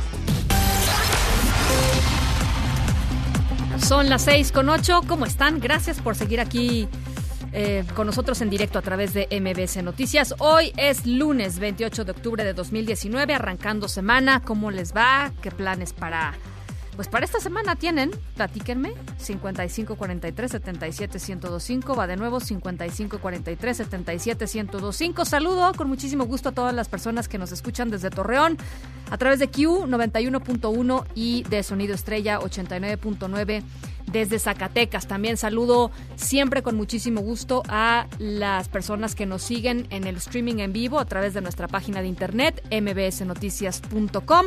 Tenemos eh, muchas cosas todavía pendientes en agenda. ¿Qué está pasando con América Latina? ¿Qué va a suceder con el, la llamada eh, Ley Bonilla? Y por supuesto terminar con nuestra historia sonora de hoy. Así es que, ¿qué les parece si vamos arrancando? Noticias en directo. Ya les platicaba al inicio de, del programa, tres muertos y cuatro personas heridas, diez mil hectáreas afectadas son lo que han dejado los incendios todavía activos en Baja California. En playas de Rosarito hay daños en al menos 1.268 hectáreas, 65 casas y comercios incendiados. Para platicar sobre esto está en la línea telefónica. Yo le agradezco mucho a Araceli Brown, la presidenta municipal de Playas de Rosarito. ¿Cómo está, alcaldesa? Buenas tardes. ¿Qué tal? Muy buenas tardes. Muchas gracias por abrirnos el espacio. Al contrario, pues cuéntenos cómo está la situación en estos momentos, cómo pasaron el fin de semana. Bueno, ha sido días bastante complicados, pero salimos adelante. Eh, hay un gran pacto social que hemos venido promoviendo desde la pre-campaña, la campaña y ahora como gobierno hemos insistido mucho en la fraternidad y esta ocasión, aunque fue una situación adversa, salimos adelante y se logró el gran pacto social que tanto hemos promovido. Yo estoy segura que si lo logramos en la adversidad, lo vamos a lograr de manera cotidiana, poco a poco. Pero platíqueme un poco de los saldos del, del incendio, eh, alcaldesa. Bueno, son 62 casas pérdida total entre la colonia Morelos, Primo Tapia, Santanita y parte de la misión, que son los límites territoriales que estamos peleando por ya casi 30 años y son tres ranchos este, con todo y animales, aproximadamente una tonelada de, de, puerquitos que se perdieron. Uy, eh, oiga, y... Entre caballos y otros animales como gallinas, animales de corral. Una pérdida importante en, ese sentido. Pues sí, una pérdida muy importante. Ayer tuvimos reunión con protección civil, municipal, estatal y nacional. Y bueno, comentaron los tres órdenes de gobierno que es algo histórico. Nunca habíamos vivido una situación como esta aquí en Baja California, por lo menos no hay registro. Desde los 60 hasta el día de hoy no existe un registro con incendios de esta índole. Oiga, ¿y eh, ¿cómo, cómo están en términos de control de los actuales incendios? Está totalmente controlado. Okay. Ya Hasta el día de hoy está totalmente controlado. ¿Y, y, cómo, ¿Y cómo se prevén los próximos días? Eh, porque platicaba yo con el Coordinador Nacional de Protección Civil justo el viernes pasado y él me decía que el fin de semana podía ser un riesgo porque iban a incrementar otra vez los, los vientos. Afortunadamente no sucedió así y, se han podido controlar, pero ¿cómo pintan los siguientes días en términos eh, climáticos? Pues mira, hasta ahorita todo el, bueno, el clima ha estado ahora sí que a favor nuestro pero ahora ya con esta experiencia que acabamos de pasar, pues ya estamos más preparados para cualquier contingencia. Bien. Bueno, eh, Araceli Brown, presidenta municipal de Playas de Rosarito, le agradezco mucho por estos minutitos y muy buenas tardes. Muchas gracias. Mira, nada más mencionarte que primero hicimos una declaratoria de estado de emergencia y el día de hoy eh, hicimos una declaratoria de estado de desastre. ¿Y eso por la cantidad de casas que fueron pérdida total. ¿Eso significará dinero de la federación para allá? Así es, hoy entregamos ya la documentación debida al gobierno del estado, el estado tiene que eh, eh, emitir su, la declaratoria a su vez y publicarla para que el gobierno federal entre en acción o este, obviamente este gobierno actual todavía le corresponde hacer la publicación entre hoy y mañana la tienen que hacer para que el gobierno federal en lo inmediato entre en acción y ya le tocará al nuevo gobierno de nuestro próximo gobernador Jaime Bonilla Valdés actuar con los fondos federales, que el 50% para la recuperación de las casas, la reconstrucción de estas casas lo pone el gobierno federal y el 50% lo pone el gobierno estatal y el municipio se encarga de demoler la construcción que no sirva y de recoger los escombros y obviamente dar todas las facilidades al gobierno federal para que haga levantamientos y la construcción o reconstrucción de estas viviendas, aunque quiero decirte que muchas de ellas, como fue pérdida total, no quedaron más que los, los pisos. Bien, pues vamos a estar pendientes. Eh, Araceli Brown, presidenta municipal de Playas de Rosarito, gracias y buenas tardes. Muchísimas gracias, muy amable. El gobierno también es responsable de asegurar las condiciones para que los comunicadores, los reporteros puedan hacer su trabajo. Así lo dijo en directo Ana Cristina Ruelas, directora de Artículo 19, después de que este fin de semana eh, se volcó la camioneta en la que iban eh, colegas reporteros que cubrían la fuente presidencial allá en el estado de Sonora en una de las giras del presidente López Obrador hay que tomar en cuenta, por un lado, que sí es responsabilidad de los medios garantizar que los periodistas que están cubriendo tengan las condiciones de seguridad necesarias para poder llevar a cabo su trabajo de manera eficaz, pero también es cierto que el gobierno es responsable de una logística pues eficiente, real, que les permita llevar a cabo su trabajo y el Estado tiene que pues al final pues garantizar que si pone a disposición de los periodistas un vehículo, pues este vehículo tenga el mantenimiento necesario para hacer el trabajo que se supone que está brindando para hacerlo, ¿no? A 10 días de que arrancaron los trabajos del aeropuerto en la base aérea de Santa Lucía, el presidente López Obrador proyectó un video con los avances de la obra en la conferencia matutina. Este fue el mensaje contra lo que el presidente llama sus adversarios políticos empezamos a trabajar en la construcción del nuevo aeropuerto en Santa Lucía. Ya la Secretaría de la Defensa con su equipo de ingenieros se va avanzando. No es con ánimo de confrontar, pero es así como para decir suave, suave, suave. Tengan para que aprendan 10 días de trabajo y suelo firme, no fango. Y ahí queda eso. Cayó David N., alias El Aguas o El Aguacate, uno de los presuntos líderes de una organización criminal dedicada al robo de a mano armada, extorsiones, narcomenudeo, secuestros y homicidios aquí en la Ciudad de México y también en el aledaño Estado de México. El Aguacate fue capturado junto con su cómplice Jorge N. cuando intentaban robar una, una camioneta con violencia. Y se filtró a través de internet un video de casi una hora y media, muy interesante, la audiencia del pasado 13 de agosto en donde se vinculó a proceso y se dictó prisión preventiva a Rosario Robles. Eh, escuchamos eh, justo el momento en el que la defensa de la exfuncionaria y la propia Rosario Robles se defienden ante acusaciones del juez Felipe de Jesús Delgadillo Padierna, quien argumenta que eh, la licencia que presentó Rosario Robles, ¿se acuerdan que ese fue justamente el argumento para detenerla y dejarla en prisión que la licencia de conducir era falsa y con ese argumento falaz perjudicaron a su representada porque dejaron claro en su forma de conducción desleal ante la autoridad y ante el proceso. Defensa, quede claro, ustedes vinieron aquí a mentir. Ustedes vinieron aquí a decir mentiras y a expresarse de forma falsa. Señoría.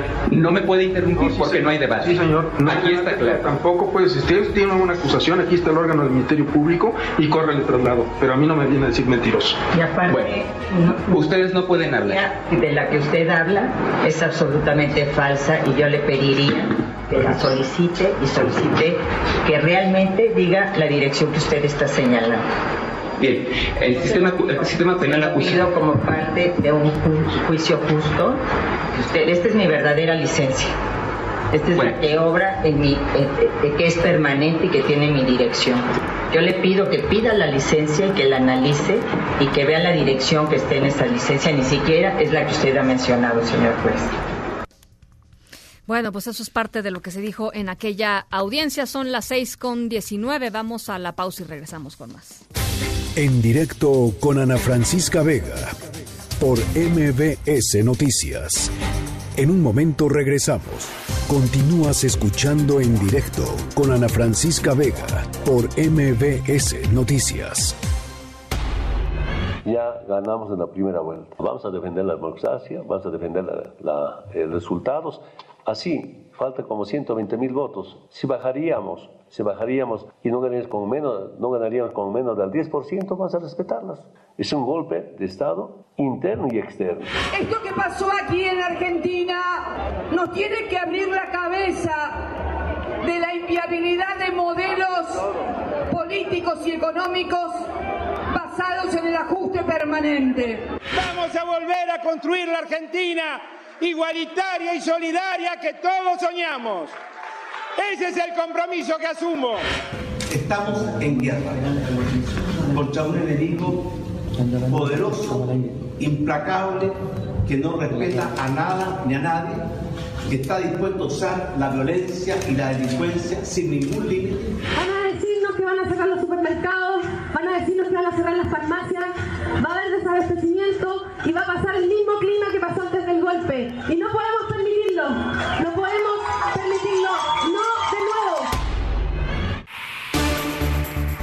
Bueno, pues octubre ha sido un mes de de tensiones eh, políticas importantes, de, conflictividad social eh, eh, en América Latina, en muchos de los países de América Latina, de manifestaciones populares, de respuestas inesperadas por parte de algunos de los gobiernos y pues entender quizá un poquito de los vasos comunicantes que existen entre, entre cada uno de los casos, entendiendo por supuesto que cada caso tiene sus particularidades. Ecuador, una, una particularidad Chile, de donde vienen las protestas, otra, por supuesto, Bolivia, que es un asunto mucho más electoral, pero de fondo, ¿qué es lo que nos están diciendo todos estos movimientos y todas estas demandas populares que se han hecho pues mucho más visibles en, en América Latina en, en las últimas semanas? Por eso queríamos platicar con Natalia Saltalamaquia, profesora de Estudios Internacionales del CIDE. Natalia, te agradezco mucho estos minutitos. ¿Cómo estás? Ana Francisca, qué gusto saludarte. Profesora del ITAM, por cierto. Pero del ITAM, perdóname, perdóname, Natalia. Eh, bueno, platícanos, eh, platícanos un poquito, Natalia, ¿cuál es tu lectura de lo que de lo que está sucediendo en América Latina? Mira, creo que tu introducción fue fantástica. En pocos meses en América Latina hemos visto varias crisis políticas y en varios países mucha agitación social y sí es normal que tratemos de analizar si existen hilos conductores, ¿no? Yo estaba pensando que es importante dividir esto en dos grandes grupos, ¿no? De, crisis de acuerdo a su motivación más inmediata, porque entonces las soluciones son diferentes, ¿no? A ver. Eh, veo por un lado que están aquellas de motivación más político-institucional, lo que vimos en Perú el 30 de septiembre, un choque entre el presidente y el Congreso, ¿no? Por el cual el presidente decidió la disolución legal del Congreso y llamar a nuevas elecciones. Ese es un caso. Bolivia es una es un tema de elección presidencial, eh, todavía con resultado abierto, porque Evo Morales sí se declaró triunfador en primera vuelta, pero ha aceptado un posible recuento de votos para ver si hay segunda vuelta. Eso está todavía abierto. Y lo que te diría es que ahí hay una lucha de poder entre grupos políticos rivales y ese es el factor explicativo más importante. No veo que ahí hay un sustrato económico. Estos son dos de los países que mejor le ha ido a sus economías en los últimos años. Eh, están en crecimiento, Perú 3.6% el año pasado, Bolivia 4.3% en 2018. En estos casos, la verdad es que hay un tema para resolver desde el punto de vista político institucional. Las otras, el otro grupo, que es muy interesante porque además promete que se puede poner peor la cosa en otros países, son cuando las motivaciones de, de, naturaleza económica son las más inmediatas, ¿no? Cuando el disparador es por ejemplo, en Ecuador el rechazo al aumento en el precio de la gasolina y a otras medidas exigidas por el Fondo Monetario Internacional que afectan directamente el ingreso real de la clase media y de las clases más pobres. O en Chile, tú lo sabes, el disparador inmediato también es un rechazo al aumento del precio del metro pero que termina destapando una inconformidad mucho más profunda con la percepción de una pésima distribución del ingreso en ese país. Eh, y te diría que empezamos el, en julio con Puerto Rico, donde la crisis económica y el alto nivel de desempleo llevó incluso a la renuncia del gobernador, ¿no? Tienes razón, claro. Sí, no lo habíamos contemplado así, pero tienes toda la razón. Y allí, pues, el factor económico es el de mayor peso y acá las protestas masivas, en algunos casos con ciertas expresiones de violencia eh, intensa, eh, la gente toma las calles en señal de rechazo, para revertir las medidas anunciadas. Pero lo que es interesante, eh, Ana Francisca, es que hay una suerte de espontaneidad en la movilización. No vemos, por ejemplo, a los partidos políticos de oposición como los grandes articuladores de la protesta en Chile o en Ecuador, ¿no? No. ¿no? Porque eh, creo que los agarra incluso a ellos desprevenidos, ¿no? Esta, esta manifestación de rabia.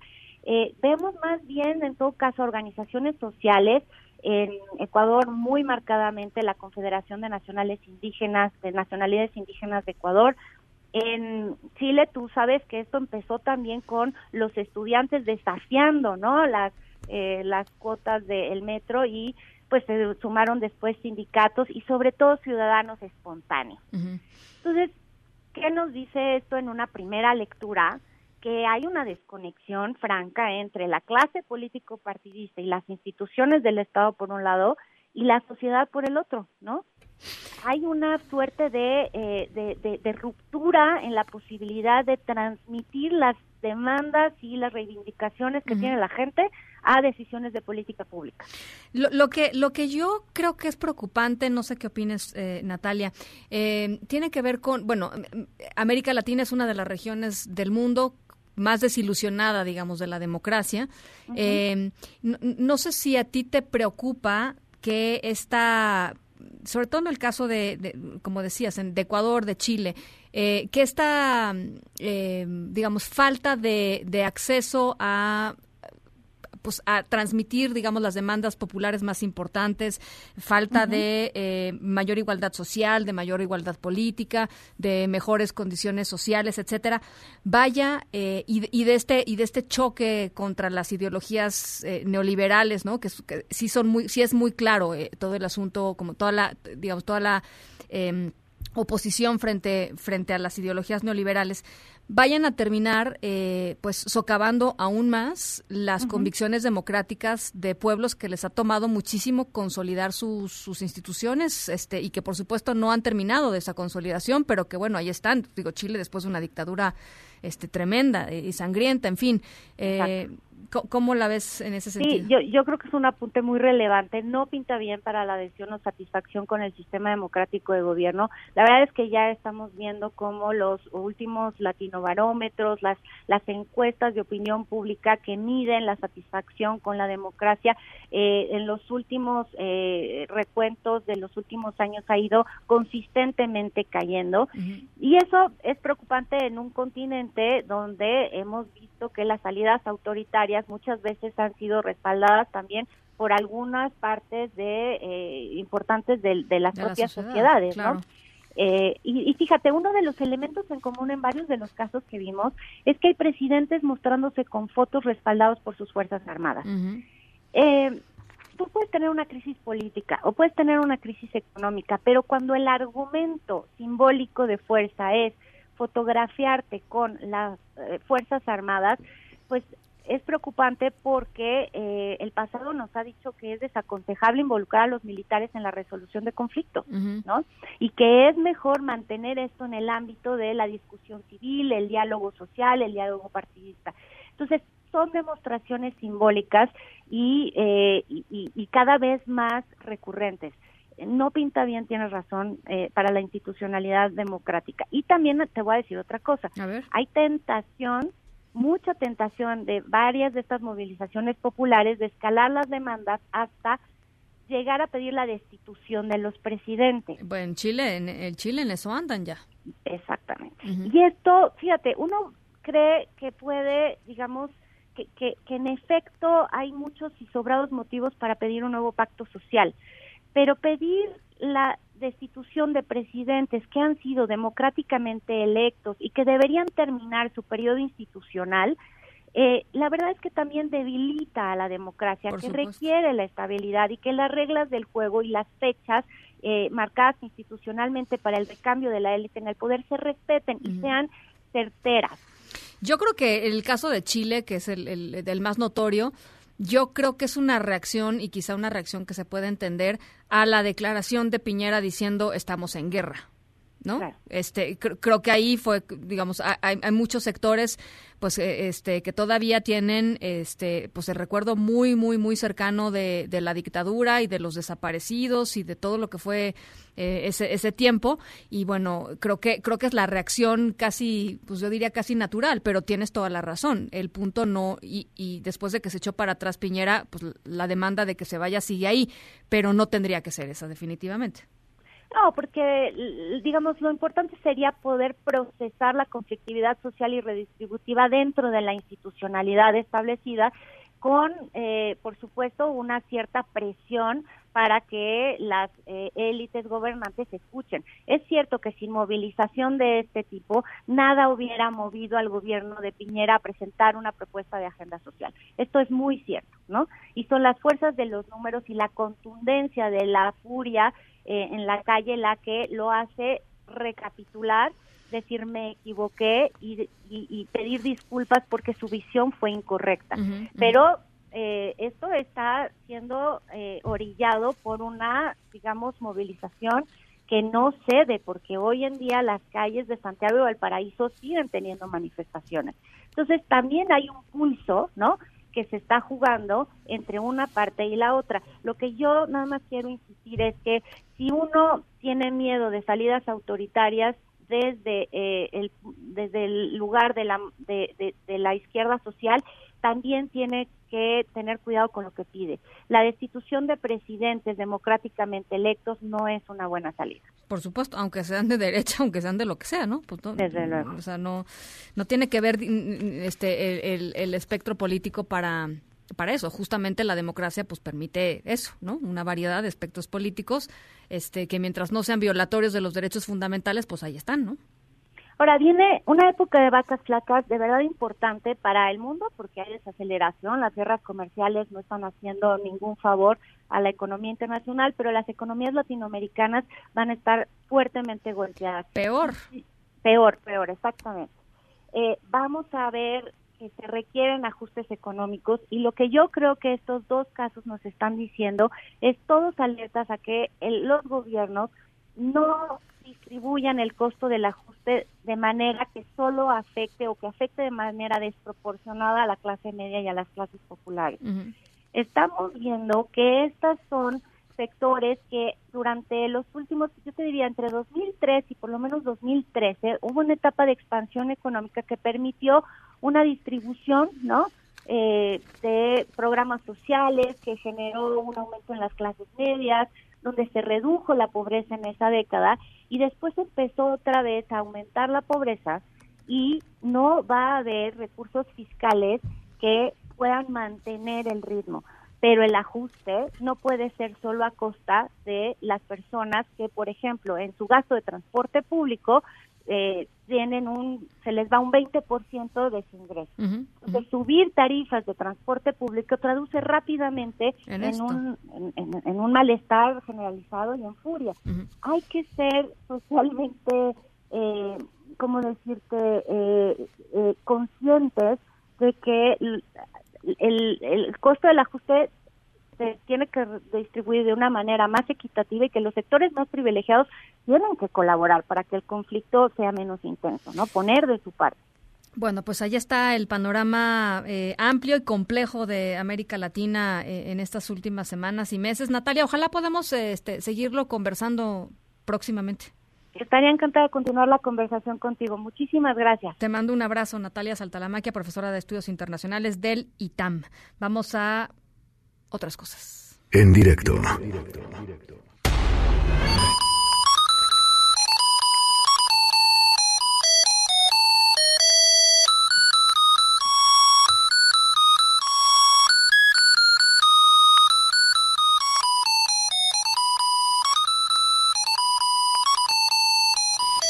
Bueno, nuestra historia sonora de hoy tiene que ver con una señora que pagaba muy puntualmente todas sus cuentas.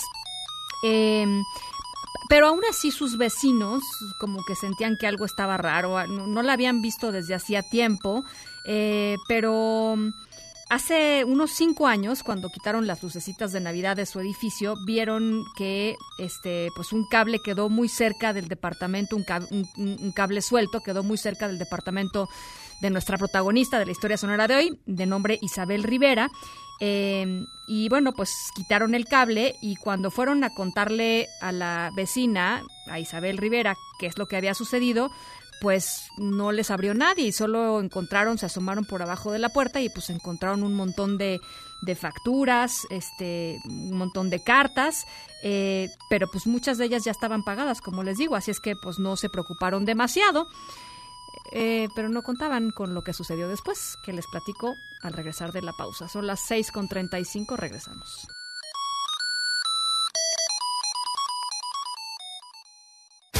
En directo con Ana Francisca Vega, por MBS Noticias. En un momento regresamos. Continúas escuchando en directo con Ana Francisca Vega por MBS Noticias. Edictos con Enrique Rodríguez. Hola Enrique, ¿cómo estás? Buen lunes. Hola Ana, muy buen lunes. Ya de béisbol ni hablamos, ¿verdad? Buenas tardes. De béisbol ni hablamos, de lluvias tampoco, porque este te dejaron este por allá en el sur de la Ciudad de México. Está terrible, está terrible el tráfico. A ver, pero pero ¿qué nos traes este a la mesa hoy? Pues mira, lo, lo que vamos a comentar esta tarde, Ana, tiene que ver con la finalmente llegada de la ley Bonilla a la Suprema Corte de Justicia. Lo habíamos anticipado en muchas ocasiones, lo comentamos juntos hace algunas semanas. No hay plazo que no se cumpla y el próximo viernes 1 de noviembre Jaime Bonilla asume ya, eh, toma posesión como gobernador constitucional del estado de Baja California después de que de manera inobjetable ganó las elecciones. Pero lo que pasó después es el tema que nos atañe y es el que ha llegado a análisis a la Suprema Corte de Justicia en las acciones de inconstitucionalidad porque pues a Bonilla se le hizo fácil ampliar su periodo de dos a cinco años, modificando a modo la constitución local y ese es el tema que va a revisar la Corte y le ha tocado al ministro Fernando Franco González Salas admitir las controversias que han presentado PRI, PAN, Movimiento Ciudadano y PRD y que ahora sí, tras la publicación de hace unos días, ya se consolida jurídicamente el caso para que lo revise la Corte y se requerirán, Ana, ocho votos para que se pueda anular esta reforma a la constitución local y revertir el llamado bonillazo. Actualmente hay 10 ministros en activo, sigue vacante la posición que dejó Eduardo Medina Mora y es probable, Ana, me informan fuentes eh, de la Corte de manera extraoficial, que el proyecto de resolución del ministro Franco pudiera estar listo para su discusión y eventual votación en el Pleno de la Corte antes de que termine eh, el año, es decir, antes del periodo vacacional al que se va la Suprema Corte de Justicia en la segunda quincena del mes de diciembre.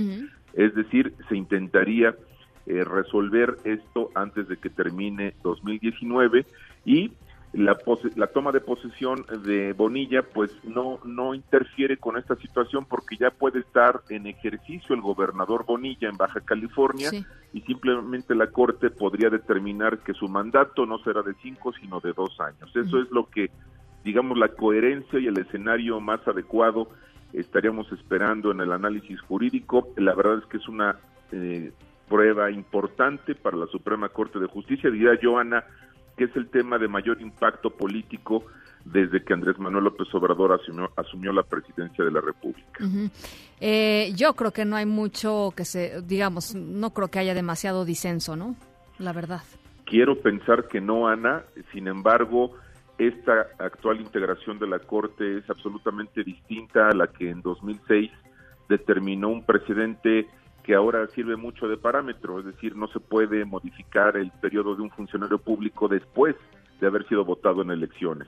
Pero los ministros que eh, resolvieron ese, ese, en ese sentido ya no están en el pleno de la Corte. Tendríamos que esperar a ver cómo toman los ministros el asunto. Entiendo que el, proyecto del ministro Franco vendría en el sentido de anular la ley Bonilla y, y sí, esperamos. Eh, yo coincido contigo yo quisiera ver, pero es más un anhelo que, basado en lo que pueda ocurrir, eh, los ministros reviertan el bonillazo.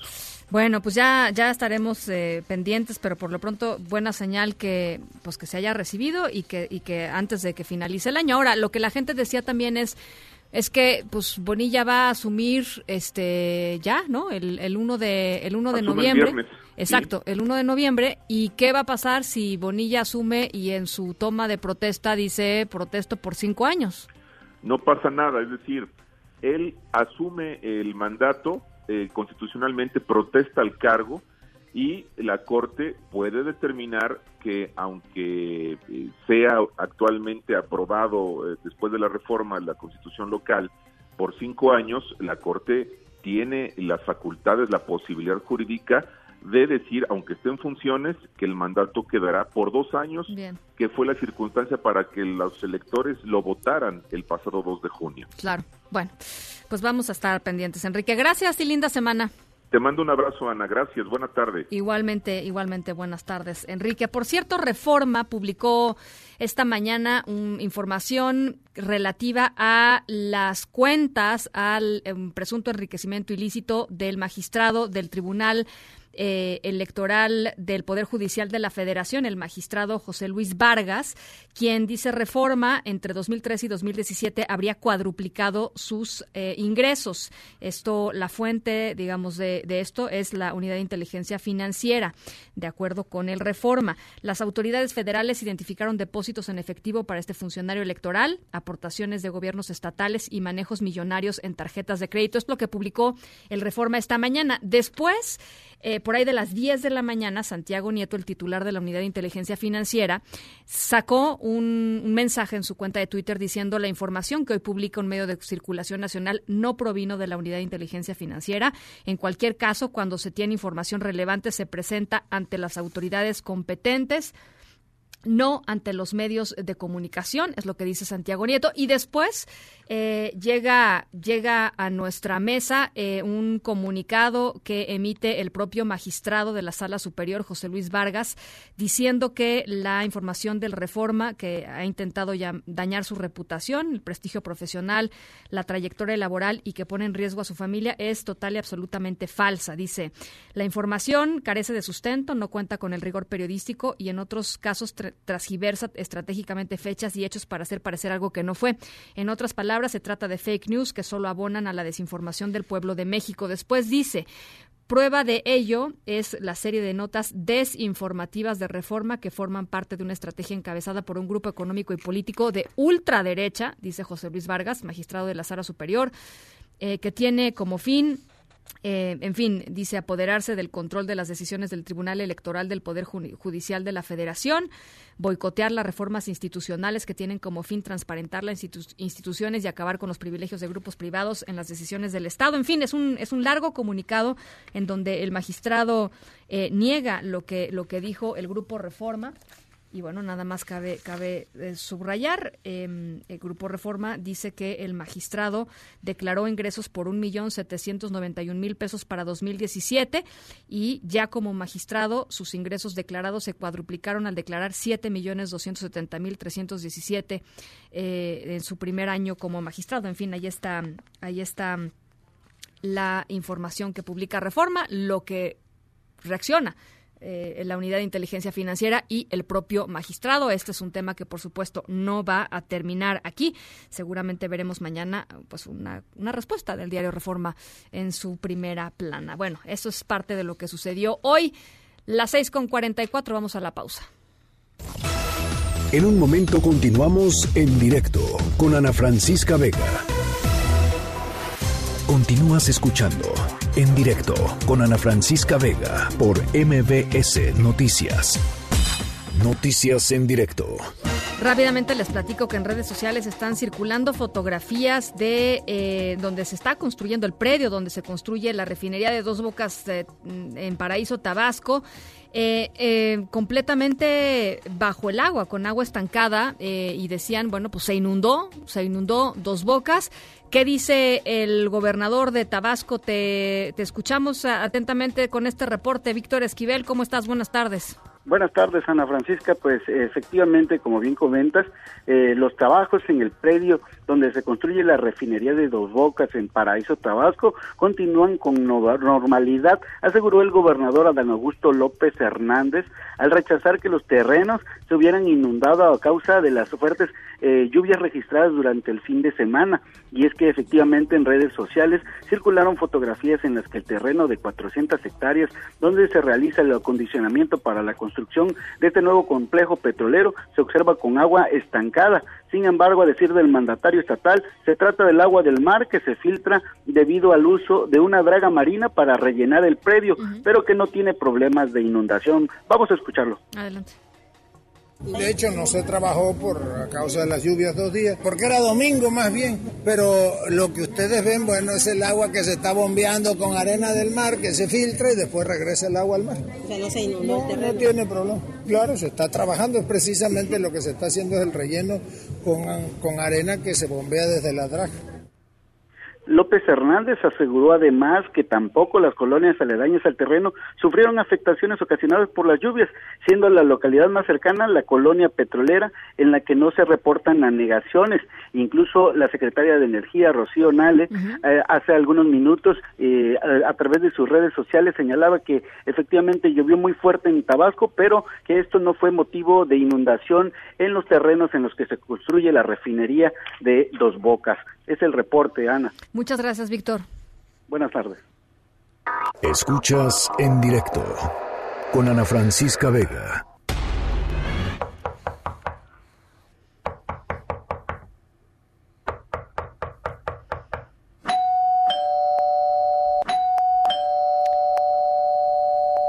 Nuestra historia sonora de hoy eh, tiene que ver con una mujer, Isabel Rivera, que era pues, básicamente una propietaria fantasma de un departamento en España.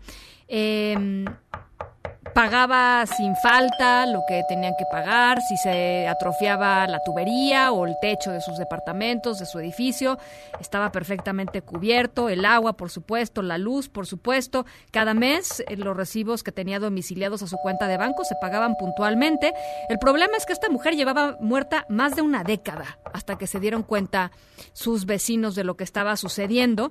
Em, el cuerpo se conservó porque se murió en eh, el baño, muerte natural, se murió en el baño. Ahí se dieron condiciones idóneas de humedad y de ventilación. Así es que eh, Isabel Rivera pues quedó momificada y eso implicó pues que no apestara pues como normalmente huelen los cuerpos humanos muertos. Pero de acuerdo con los médicos que finalmente certificaron todo esto, la mujer llevaba muerta entre 14 y 16 años. Todo se pagaba puntualmente porque estaban domiciliadas sus cuentas al banco.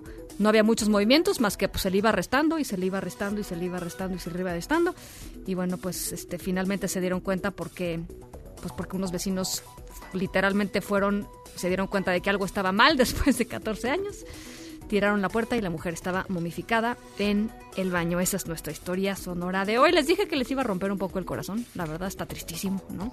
Em, pero bueno, ahí está eh, el momento sonoro. En Agenda con Rafael Arce. Querido Rafael Arce. Querida Ana Francisca Vega, ¿Cómo estás? Muy bien, estoy bien, estoy arrancando. Fluye todo. Estoy arrancando semana, bien, ¿tú sí. No, todo bien, todo muy bien. También coincidencia, también arrancando semana. Ay, Dios mío, de verdad ya saquen a Rafael Arce de aquí. O sea, Oye, moraleja del momento sonoro, muy cruel nuestro producto. ¿Cómo están? Buenas tardes. Buenas noches a quienes nos ven y a quienes nos escuchan. Vaya jefa de redacción y productor que tenemos, de veras qué corazón tan insensible. Lo, Se estaban riendo ahorita. sí, sí, la moraleja, la moraleja es que hay que domiciliar los pagos, ¿no?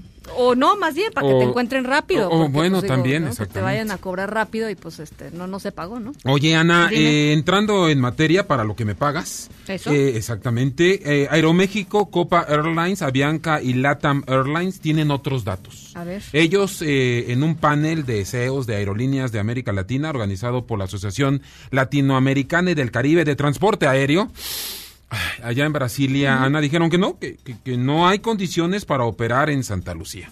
Bueno, ahí dejamos este asunto, estamos al pendiente de la respuesta que pudiera dar el propio gobierno federal en este asunto, o seguir ahí con las cosas de las inundadas, porque no se inundó y que quién sabe qué, pero bueno, Estamos ahí al pendiente. Ana, estamos también, por supuesto, al pendiente de la mañanera de tu presidente, mi presidente y de todos los mexicanos, Andrés Manuel López Obrador.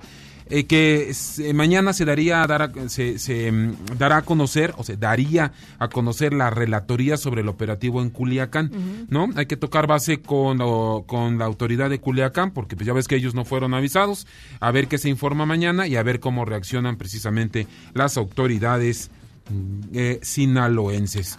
Agárrense, otro, otro, otro, otra manifestación, otro plantón, Ana, transportistas amenazan con cerrar los accesos a la Ciudad de México, que conste que se los estamos avisando aquí en en directo con Ana Francisca Vega, pedirán placas para los vehículos de doble remolque. ¿Y eso cuándo? Mañana, a primera hora. Nada más, pero nada menos, ¿no? Ana, los papás con niños de con cáncer ante la, la derogación del Seguro Popular y con ello el Fondo de Gastos eh, eh, Catastróficos, nos, eh, se, nos hacen llegar que se reunirán mañana, mañana martes 29 de octubre a las 10 de la mañana frente a las instalaciones del Hospital Infantil Federico Gómez, ¿no? Estamos al pendiente, por supuesto, de este asunto y de muchos otros más. ¿Los alcaldes? Y de los alcaldes, Ana, que dijeron que les quedaron mal hoy en una reunión que estaba prevista con la Secretaría de Hacienda. No llegaron, ¿tú crees? No llegó. Los, representantes de la Secretaría de Hacienda. No llegaron, pero llegaron representantes de Morena para aplacar la cosa. Y los otros alcaldes del PAN y demás dijeron, pues, pues no es contigo, ¿no? Es con la autoridad.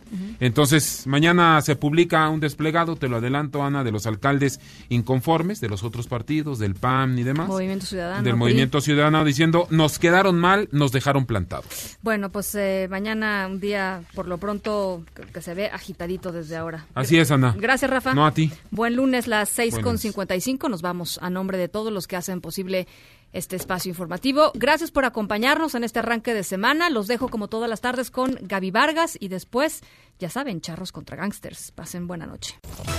MBS Radio presentó en directo, en directo con Ana Francisca Vega por MBS Noticias.